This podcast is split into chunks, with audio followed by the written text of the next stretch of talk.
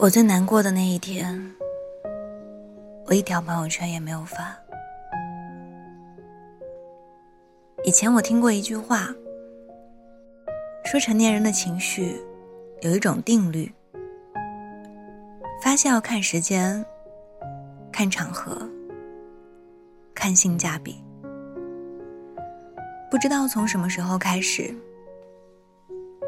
我们都默默遵守着这种定律，开始了人前没心没肺，人后撕心裂肺的生活。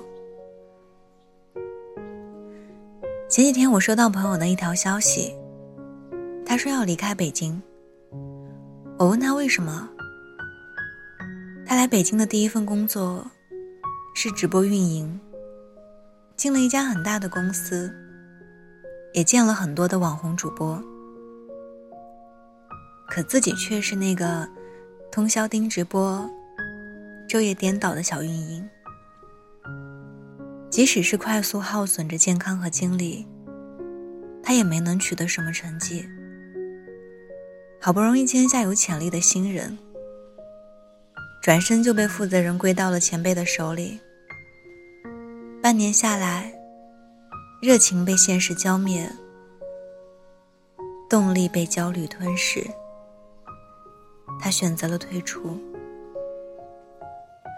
在找负责人签离职申请表的时候，对方和他说：“现在的年轻人真是眼高手低。”一转身，就把申请表扔在了地上。那天晚上，朋友和我说：“为什么长大以后，连维护自己的自尊也成了一种奢侈？”悲伤的情绪总会结束，但捉襟见肘的日子不会就此终结。那段时间，朋友投遍了应聘网站上的所有相关岗位，却还是无人问津。好不容易。终于收到了一家公司的回应。过了两轮面试之后，对方通知他，做完入职体检就来公司报道。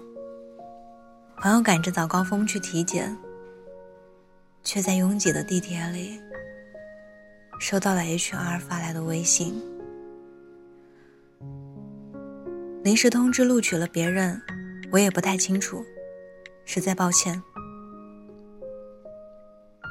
后来，朋友的父母帮他在老家找了一份文职工作。他决定离开北京，回老家。送他走的那天，我很感慨。以前我问他怎么了，他会连续给我发好几条五十多秒的语音，可是现在只会回复一句。看似无关痛痒的，没什么。我在他落寞的背影里，看到了无数深夜里辗转反侧的秘密。或许我们都曾努力的想要成为那个别人心中合格的大人，所以慢慢学会在想哭的时候忍着，在难过的时候憋着。成长教给人最大的本领，大概就是崩溃，仅自己可见。不知道从什么时候起，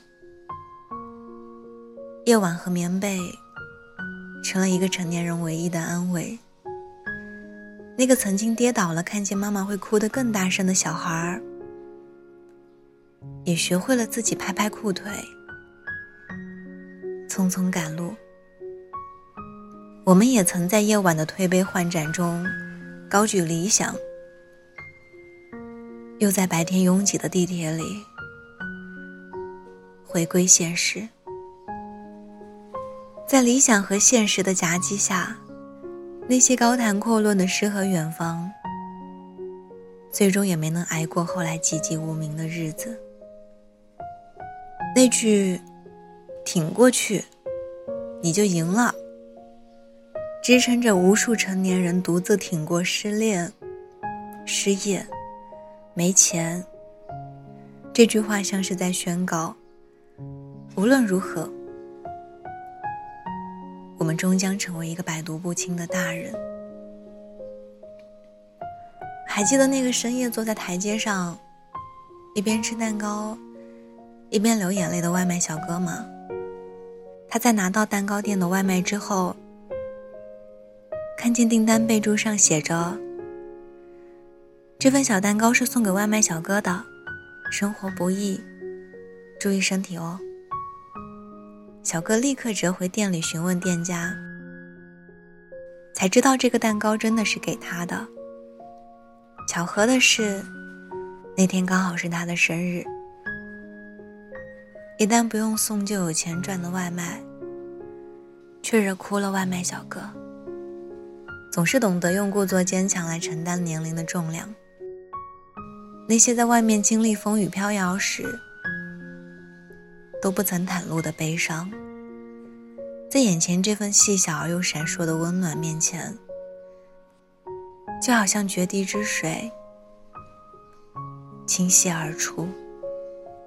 很多人都在自己的世界里构建了一个成年人的形象，在这个形象里，自己就该不动声色的扛过一切，咽下所有。可其实他们也会疼，会哭，会难过。如果可以。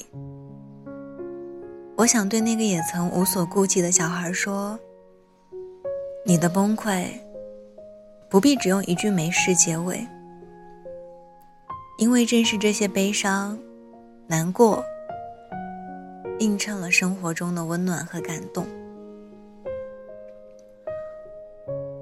我记得我哭的最厉害的一次，我在怀疑我身边所有的人。我至今都记得那天。我颤抖着肩膀，心里甚至没有悲伤的感受，眼泪不停的往下掉，却没有啜泣的声音。我那天在尖叫，在撕扯，我痛恨我改变不了的现状，我痛恨原来长大可以让人这么难过啊。第二天早上，朋友给我发了很多消息，是来问我去不去参加一个活动的。我一直没有回复他，一直睡到中午，他给我打电话。我本来没想把这件事告诉任何人，可我却没忍住的哭起来。他问我有没有吃饭，让我在家里等他。原来有个人，是你不发朋友圈，也可以知道你那个时候很难过的。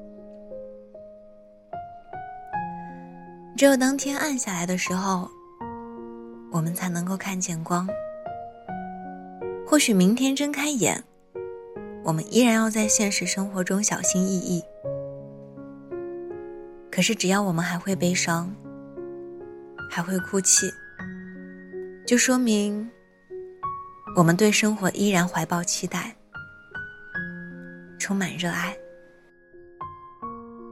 加油，我们一起努力。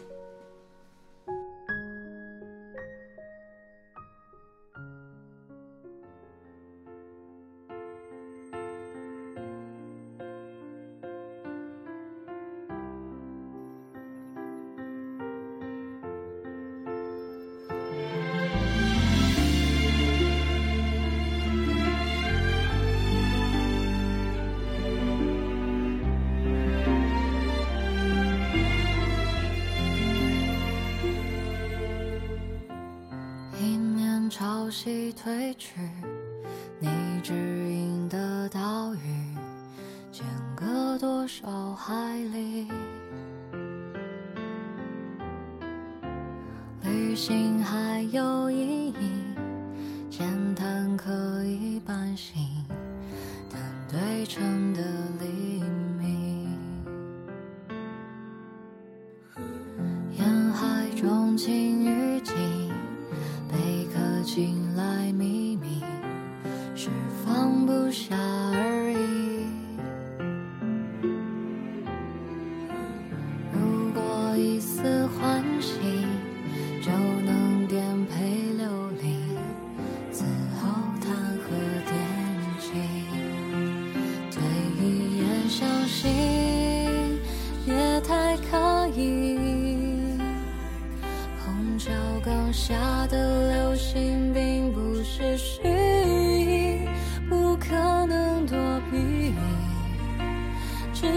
成影，出口的。